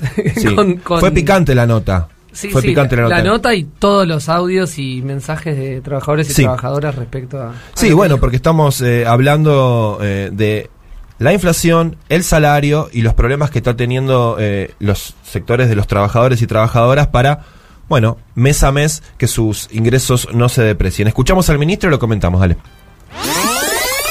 Sinceramente, yo me parece muy difícil, me parece muy difícil que en este momento en que los alimentos están creciendo de esa manera, repito, casi al 3% semanal, alguien pueda decir que en este mes este, su salario le va a ganar a esa inflación. Mire, la realidad es que los números están diciendo otra cosa, pero insisto, si en algún momento se llega a dar la situación que plantea usted que los salarios no le estén ganando, el gobierno utilizará todas las herramientas que tenga a su alcance, como lo hemos hecho en otras oportunidades. O sea, no tenga duda que el gobierno mantiene todas las herramientas listas y preparadas. Hoy no vemos, hoy no vemos esa situación. Bueno, ahí lo escuchábamos al ministro de Trabajo eh, hablando de que todavía no ve la situación en la cual eh, sea necesario algún tipo de mecanismo que no sea la paritaria para que los salarios no pierdan en contra de la inflación. Bueno, hay que ver, ¿no? Eh, pareciera que eh, tal vez, humildemente, podemos llegar a decir que puede ser un recurso que el gobierno eh, pueda echar mano para, bueno, en, en este momento donde tenemos indicadores de inflación tan altos. Es que objetivamente el dato que está mencionando Moroni en términos eh, absolutamente estadísticos es cierto. Eh, el tema es que la inflación primero que a quienes menos eh, cobran más le afecta porque es la inflación en alimentos la que está avanzando más fuertemente. Entonces, digo, puede ser que, le- que algunos, que la mayoría de los salarios le hayan ganado a la inflación Sí. el año pasado, pero si te fijas mes por mes es distinto por lo que hablábamos de los acuerdos paritarios y si te fijas frente a la inflación en alimentos en los últimos meses es eh, otra la situación. Por eso me parece que es clara la necesidad quizá de una intervención en ese sentido. Bueno, el miércoles dijo eso el ministro de Trabajo y parece que resonó en el gobierno porque varios funcionarios y varias funcionarias después salieron a hacer declaraciones eh, sobre, eh, para bajar un poco las aguas de lo que había ocurrido. Feletti habló, el secretario de Comercio, el día siguiente, volvió a referirse al tema inflacionario, específicamente a mm, los productos de harina, la guerra entre Ucrania y Rusia explicaba durante en una entrevista y los precios de los productos de harina van a pegar mucho en la inflación de marzo. Contaba, Ucrania y Rusia concentran cerca del 29% de las exportaciones mundiales de trigo y eh, lo que contaban es que el, bueno, obviamente, ¿no? El conflicto bélico entre ambas naciones fue provocando un, fuerte aumento de ese cereal y Feletti volvió a anticipar que en marzo podía haber eh, una inflación aún mayor y eh, lo que dijo. Mi lugar de la Secretaría y lo que corresponde a emisiones y fusiones es, hay dos tipos de inflación microeconómica. La inflación de, monopólica, que para eso intervenimos en las góndolas, con las canastas, y la inflación internacional, que es el famoso desacople que se materializa a través de las retenciones, aunque pueda haber otros instrumentos. Y en ese marco discutimos. Ahora, eh, eh, milagros uno no, no hace. ¿Puedo darle la derecha en algo? Dale. Es cierto que el lugar del secretario de Comercio es bastante ingrato. Eh, o la secretaria de Comercio, Sí. ¿no? Teniendo en cuenta su predecesora. ¿Te llega el quilombo medio cuando ya Sí. estalló? Sí, además te putean de los dos lados. Por eso, o sea, entiendo eh, lo que generó esta frase milagro no hago, pero es cierto que mm, es un lugar difícil. No, no, eh, lo que decimos siempre, la inflación multicausal no depende exclusivamente de este, de este, de este puesto, de la claro. Secretaría de Comercio. No, pero claro. bueno, eh, complicada declaración también. Sí, totalmente. Bueno, recordemos que fue una semana donde hubo datos de pobreza publicados por el INDEC eh, que marcaron una leve baja respecto de la última medición, pero que sin embargo continúa en niveles altos, ¿no? El, el dato más destacado, si quiere ahí, fue la, la baja más considerable en lo que tiene que ver con el dato de indigencia. Ese sí es, es un dato importante y, y- y celebrable porque no se estaba pudiendo bajar en el último tiempo. Sí, en el segundo semestre de 2021 la pobreza bajó 4.7 puntos porcentuales respecto al mismo periodo del año anterior y se ubicó en 37.3%. 16,7 millones de personas no contaron con los ingresos necesarios. Bueno, es una baja, pero es un montón. Es que es infestejable cuando tenés números tan altos, eh, digamos, eh, de pobreza. Bien, pasamos al día viernes, lo escuchamos de nuevo al presidente de la Nación, Alberto Fernández, dale. Bueno, vamos al grupo C.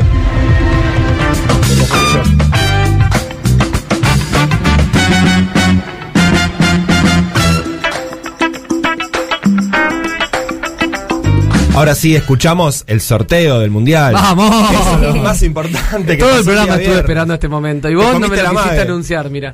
Te comiste la madre. Dale, escuchamos. Bueno, vamos al grupo C. Aquí no hay restri- restricciones, limitaciones.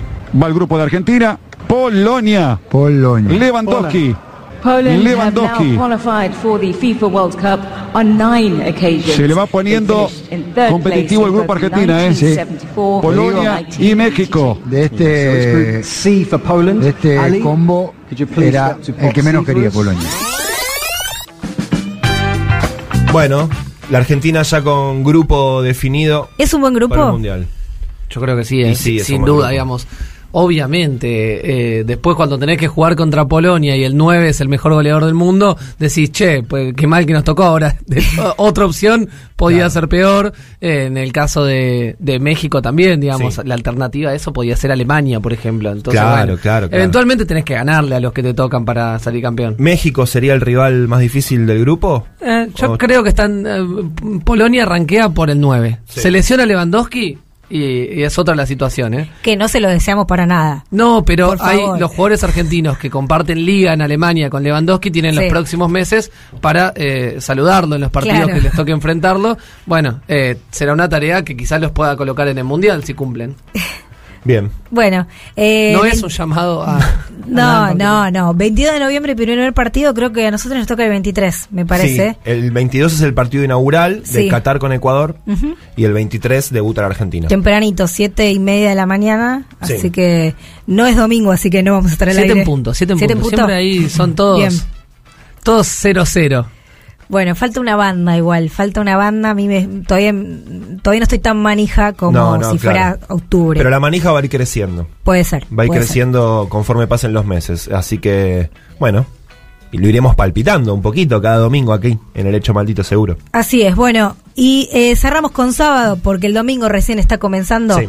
Eh, habló, bueno, hubo actos en todo el país por la, por la fecha 2 de abril que veníamos contando hace un ratito y en una actividad estuvo la vicepresidenta eh, junto al presidente de la Cámara de Diputados, Sergio Massa, entregaron diplomas de distinción a los excombatientes de Malvinas que trabajan en el Congreso de la Nación y eh, bueno, Cristina habló, hizo un eh, Massa también, ¿no? Dieron como un panorama político y específicamente vinculado con la cuestión Malvinas, pero el datito de color que salió en todos lados y sobresalió sin lugar a dudas es ayer era el cumpleaños del presidente, además, Sí. Alberto Fernández. Sí. Eh, bueno, Cristina Fernández de Kirchner le recomendó un libro que de paso se lo regaló por su cumpleaños, eh, así lo contaba la vicepresidenta.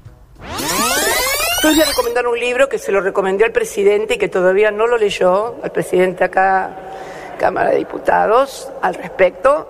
Es un libro que se llama Diario de una temporada en el quinto piso. Peque- pequeña, peque- lo vas a leer, me dijiste. Bien. Hoy se lo mandé de regalo al presidente para que después la vocera nos diga que no le regaló nada el cumpleaños, ¿viste? Porque después ya veo el lunes. Miren si será mala la vicepresidenta que ni siquiera le da un regalito al cumpleaños. Así que le mandé el libro, que es muy interesante. Kenchi, la vicepresidenta, Sí. eh, ¿qué dirá mañana la vocera? Yo necesito que hable la vocera. Además, eh, Gabriela Cerruti dio todo porque la mencionen como portavoz del gobierno y no vocera. Y Cristina le dijo vocera, a fin de cuentas vocera. Como, ay, chau. Bueno, eh, Juan Carlos Torre, el sociólogo, escribió este libro. Yo ahora, la verdad, me lo quiero comprar. Claro, claro. Es más, em- es más, voy a decir algo que pensé de la mañana. Le debo el, regalo de cumpleaños al señor acá presente, Julián Jofele, y No. hoy me desperté y dije, le voy a regalar ese libro. Me parece un gran regalo. ¿Te Estoy, gustaría? estoy, eh, y me lo anunciás así en un acto. Sí. O sea, no te- acabo de enviarle. Te lo anuncia Cristina. Porque su cumpleaños fue en diciembre, además soy un desastre. Bueno. Eh, no te lo compres, que es mi regalo de cumpleaños. Espectacular, encima, el libro, te digo, muchas páginas, no, Listo. no es de un valor. Ah, bueno, Pensalo. espérame, espérame que cobre y después te, te lo regalo. Pero listo, es mi regalo. Perfecto, con el aguinaldo entonces voy Sí. esperando. Bueno, tuvimos la situación acá. Cristina Massa, Poli Jofe. Sí. Podría ser. Igual no, no te quiero decir nada con eso. Solamente te lo quiero regalar. Espectacular. Muy bien, 8 de la mañana, 29 minutos. Hasta acá repasamos la semana con un audio por día. Quédate ahí, tenemos mucho más hecho maldito. Ahora escuchamos un poquito de música. Es Sebastián Coppola haciendo Meu Nome. Y quiero un poco de locura en mi casa como ayer. Y quiero un poco de locura en mi casa como ayer. En mi casa como ayer. Quiero un poco de locura en mi casa como ayer. Todos aquellos que tengan miedo o que no se animan, por favor, hay otras ocupaciones además de ser ministro, ministra, legislador o legisladora. Vayan a buscar otro laburo. El hecho maldito. Conseguimos un empleo honesto.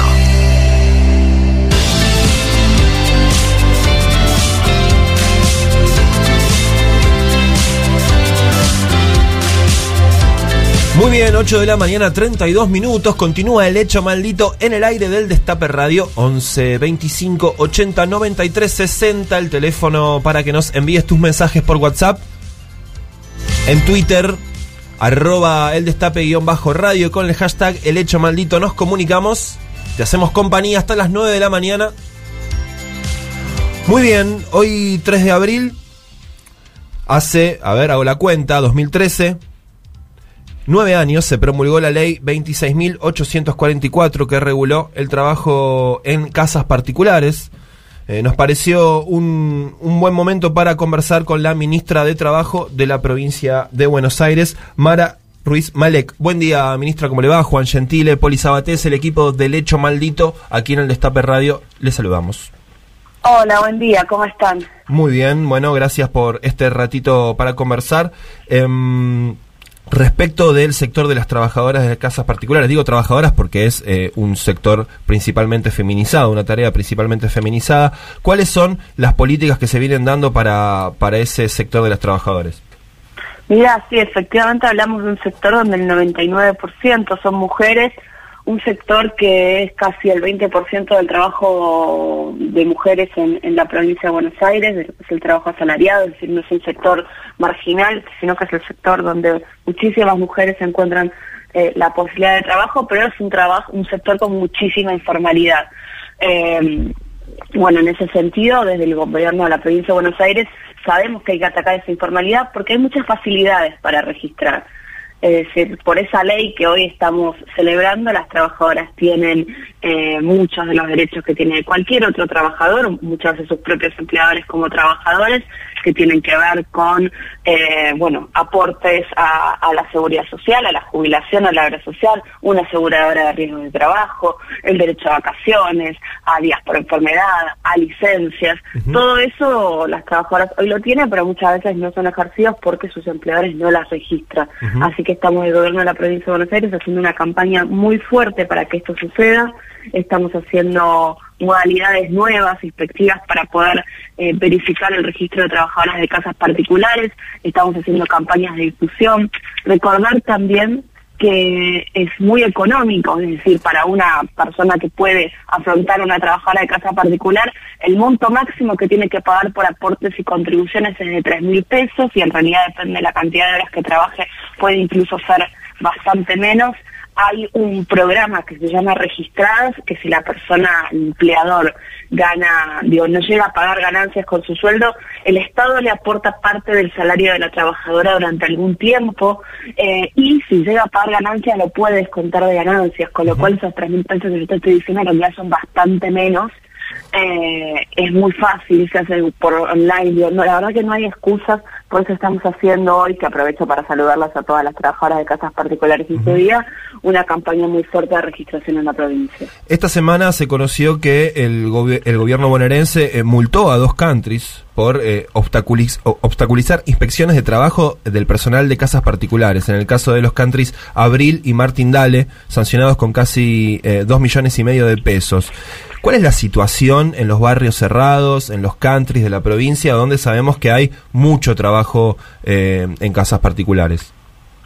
Bueno, justamente estamos hablando de un segmento, nosotros además fuimos a los barrios eh, y countries, digamos, que entendemos que son de, de apuntan a un mayor poder adquisitivo, es un segmento donde eh, a pesar de que efectivamente existe la posibilidad económica de registrar, estamos hablando de lugares que por ahí tienen dispensas de 20 mil, 30 mil pesos, otra te dije lo que salía antes. Eh, tienen muchísima informalidad los, los dueños, los propietarios, con sus trabajadores de casas particulares. Eh, por eso se nos ocurrió como una modalidad, porque inspeccionar casas particulares es muy difícil, porque entra en colusión eh, el, la responsabilidad y, el derecho que tiene el Ministerio de Trabajo de fiscalizar la normativa laboral con la inviolabilidad del domicilio, porque es un domicilio particular. Entonces ahí siempre tenemos una atención muy fuerte y algo que nos pareció que podía ser una buena herramienta fue solicitar a los, a los barrios cerrados y a los countries, los registros, las autorizaciones de ingresos para trabajadoras de casas particulares, sabemos que te lleva un registro, sabemos que muchas veces hasta tienen una puerta aparte los que entran a trabajar, eh, sí. son lugares donde se nota mucho el seno uh -huh. de clase, y no tienen hasta una puerta aparte, solicitar eso y luego cruzarlo con las bases de datos de las personas registradas y todo esto para eh, luego intimar a los dueños o a los, a los autorizantes a que si están autorizando a una persona a entrar a trabajar en su casa como trabajar en casa particular y esa persona no se encuentra registrada en nuestra base de la seguridad social, a que lo haga y si no, es posible de ser sancionado como cualquier otro empleador. Mara, ¿cómo te va? Paula Sabatés te saluda. Te quería preguntar, bueno, toda esta semana se habló mucho de inflación, salarios, paritarias, trabajadores y trabajadoras pobres. ¿Qué opinás o cómo viste los dichos del ministro Moroni? Pero tampoco para confrontar con él, sino eh, en general la discusión. ¿Cómo viste esa discusión que se estuvo dando? No, a ver, obviamente, digo, las paritarias son, bueno, son, son libres, depende también de la correlación de fuerza. Creo que es importante tener paritarias con primeros tramos buenos porque hay mucha incertidumbre.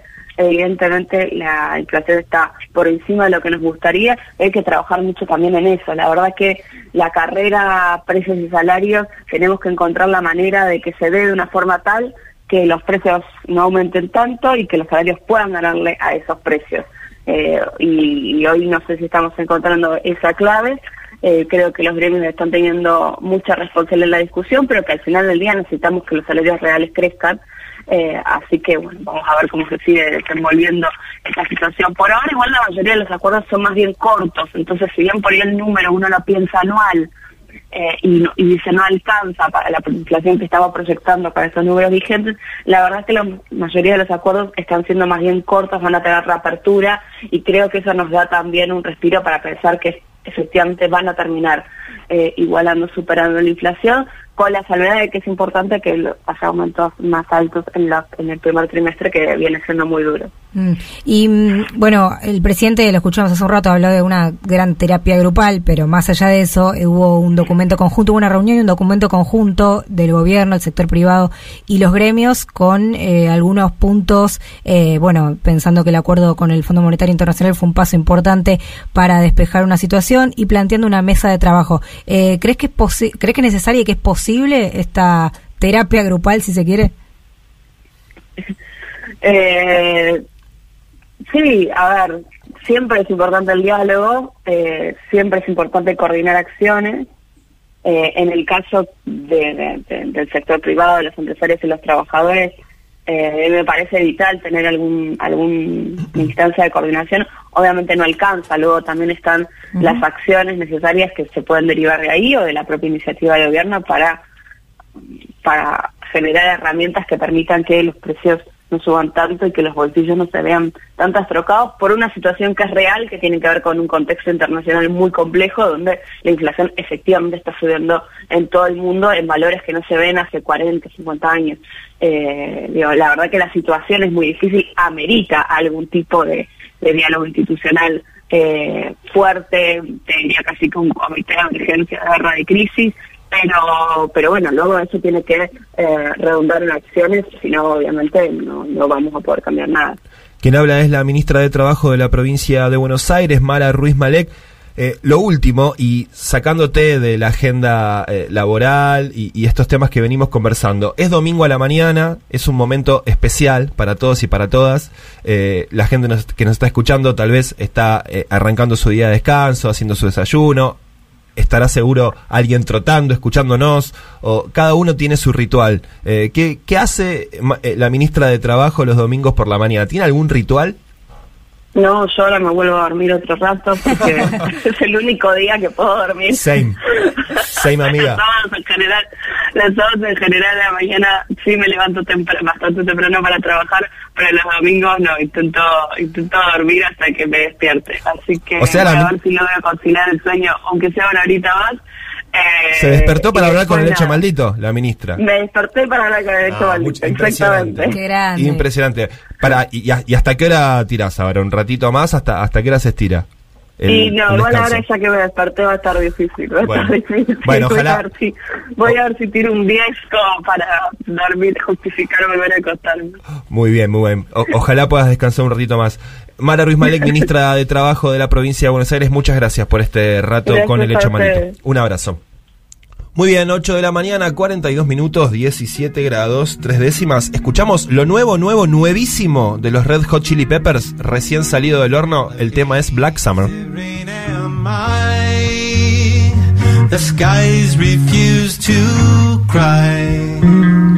Cremation takes its piece of your supply. The night is dressed like noon. A sailor spoke too soon. And China's on the dark side of the moon.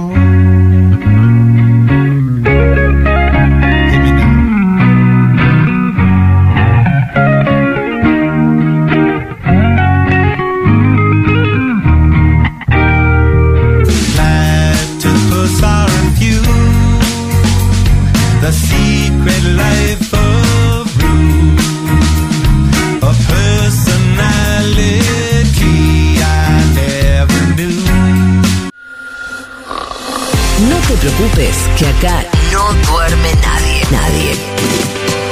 El hecho maldito nunca te deja de garpe.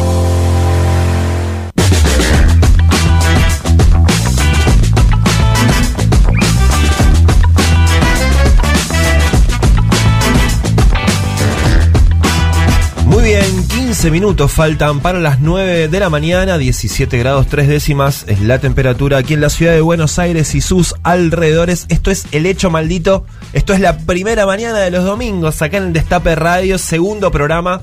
Estamos recontra cómodos, me parece, ¿no? Qué lindo, ¿no? ¿Cómo se soltó este equipo? Se soltó, se soltó. sí, Hoy estamos sí. jugando de otra manera, ¿no? Sí. Está fluyendo de otra manera la pelota entre estos jugadores.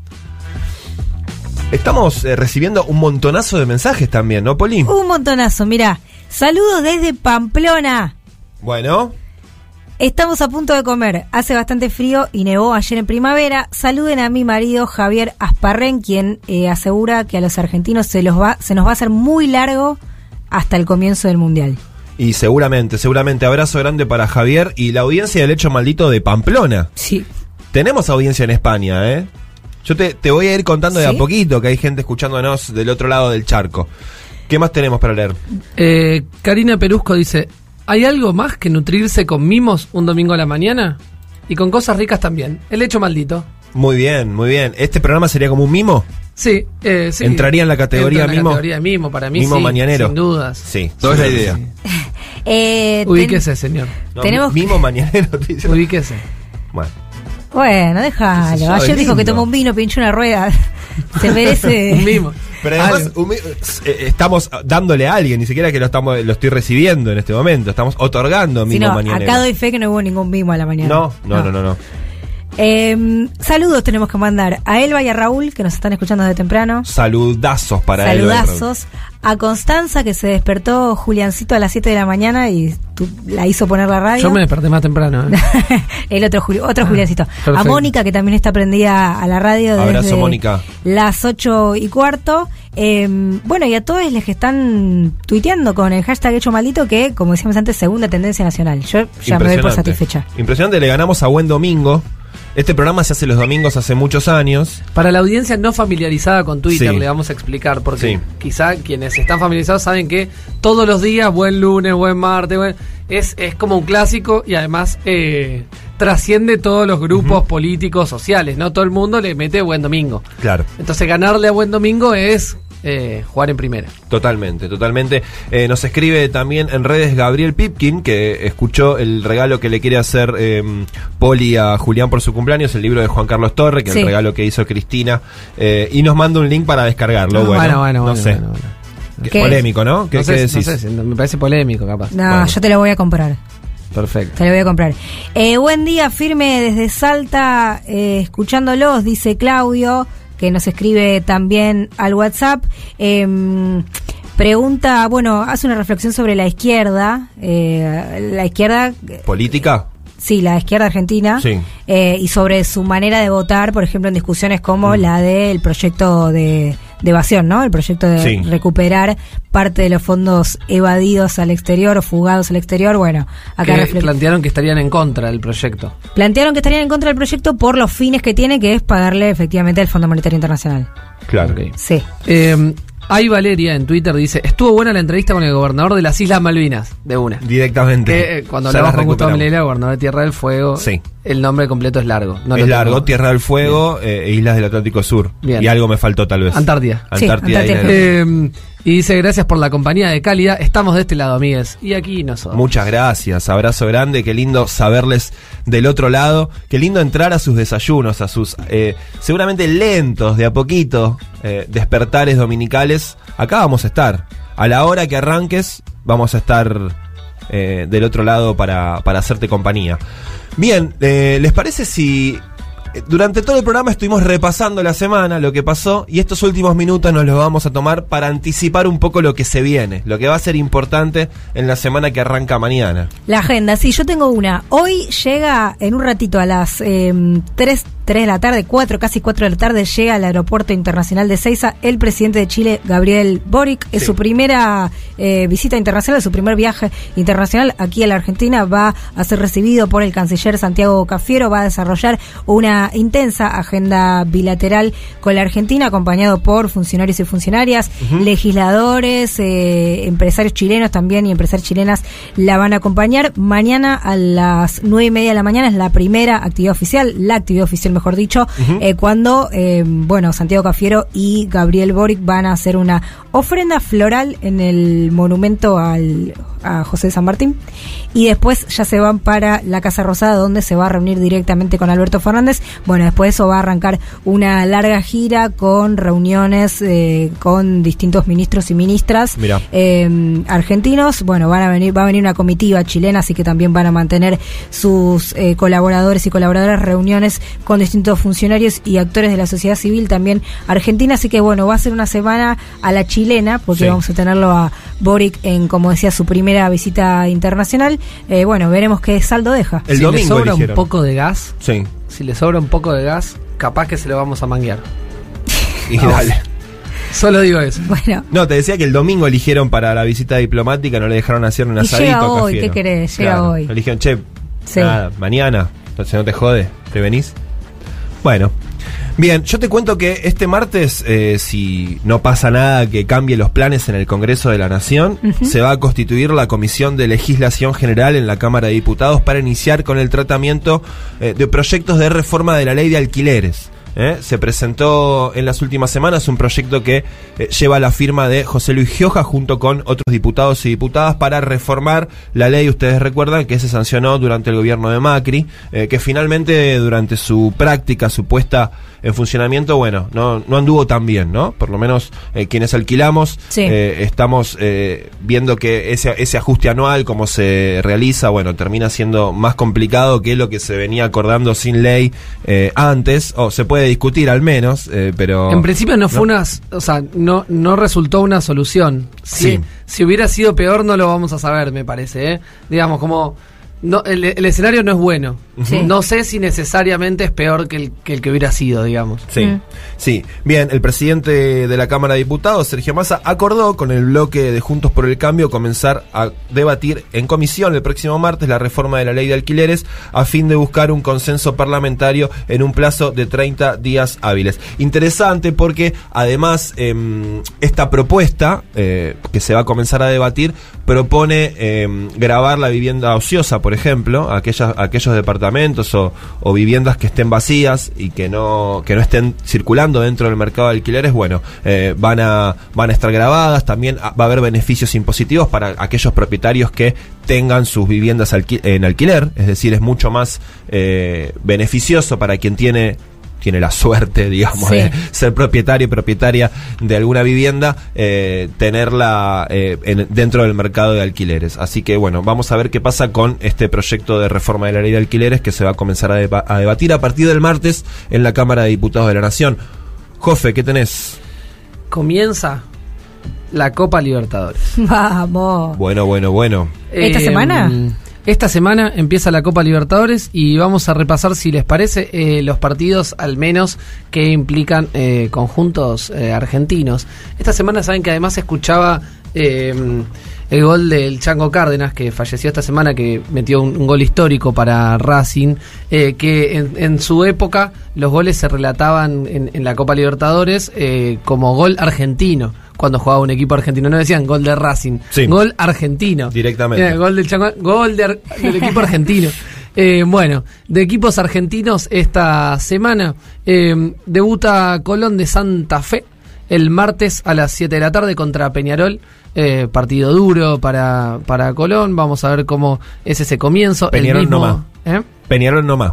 Peñarol nomás. Siempre me acuerdo de ese tipo de gritos ahí de los uruguayos. Espectacular, ¿no? Una, una banda muy linda la de Peñarol. Sí. Eh, a las eh, 21.30, Deportivo Cali de Colombia recibe a Boca Juniors, que me pongo de pie. Hoy cumple 117 años, así que eh, feliz cumpleaños para mi Boca Juniors querido. Eh, y por otro lado, tenemos el miércoles el debut de Talleres contra la U Católica de Chile eh, y el de eh, Alianza Lima que recibe a River a las 21 horas. ¿Cómo te ves, Poli, en, en Perú contra Alianza Lima? Bien. Bien, ¿No? Confiada. Sí. Confiada, Poli, para el, el debut de River. Y eh, el jueves eh, 7 a las 21 horas vamos a tener duelo de equipos argentinos. A ver. Estudiantes recibe a Vélez. Mirá, Vélez que ha sido, ha sabido ser tu equipo en algún tengo mi corazón Ah, ¿y eh, qué pasó? en parte junto a Vélez sí. Bien, ahí va, Sí, eh. sí, sí. Es que yo no, No está muy comprometido con el fútbol. No, no es que no. me parece. Sí, no, no creo en, en que uno tenga que ser de un solo equipo. O tenga su amor raro, en raro. un solo equipo. Sí, Bien. Bueno, no, no. Está bien. Yo tengo amor por más de un equipo. Sí, yo de también fútbol. igual, ¿eh? River, Banfield y Temperley. Mira, yo, en mi caso es Vélez, Boca, de chico era muy bostero, después me hice hincha de Vélez, también tengo eh, un corazoncito con Huracán, por mi viejo me llevaba a Huracán de Señoras chico. y señores, no sé, pero tal vez No, una cosa bien. absolutamente No, eh, bien, inescuchable para mucha gente, eh, ¿viste? Pero así, así funciona en mí. Perfecto. Está bien, ¿no? Juan. Si a vos te sirve, ¿quién te lo va a impugnar? Che, le quiero mandar eh, un abrazo, por ejemplo, a Mau, al doctor Mabuse, que se cayó de la cama, nos está escuchando. Perfecto. También le quiero mandar un abrazo a Ariel Velázquez, que nos está escuchando. Un grande. Fiel oyente de este programa. Abrazo gigante, Ariel Velázquez. Dirigente telefónico. Y eso te los- quería de- decir. De los, de los, de De los los buenos buenos, representantes. de los buenos. ¿eh? Y a través de él, mandarle un gran abrazo a todos los trabajadores telefónicos de claro, la República. Argentina. Muy bien, ¿Se son nos las- fue? Sí, se nos fue. Se Sí. nos fue este segundo programa del Hecho Maldito en el Estape Radio. Estamos súper contentos, contentas de acompañarles en estas mañanas dominicales. A partir de ahora, si nos descubriste hoy, comentá, recomendá. Vamos a hacer tu compañía de las mañanas de los domingos. A partir de las 7 de la mañana, llueva, nieve o truene, va a estar aquí el hecho maldito junto a vos, que de esta manera se despide. Ojo, ojo, porque la tercera cita también es un desafío. Bueno, ¿Cómo Ya- es eso? Y ya, eh, se- para mí se entra en la tercera, se entra a la categoría estabilidad. es la vencida. Ya en la Sí. tercera estabilidad. Yo- yo- Pero qué compromiso, soy Poli. muy precoz. sí, sí, sí. Yo cuarta cita ya soy tu novia. Qué miseria. Circula siempre un meme de Lisa Carrió que dice estoy de novia.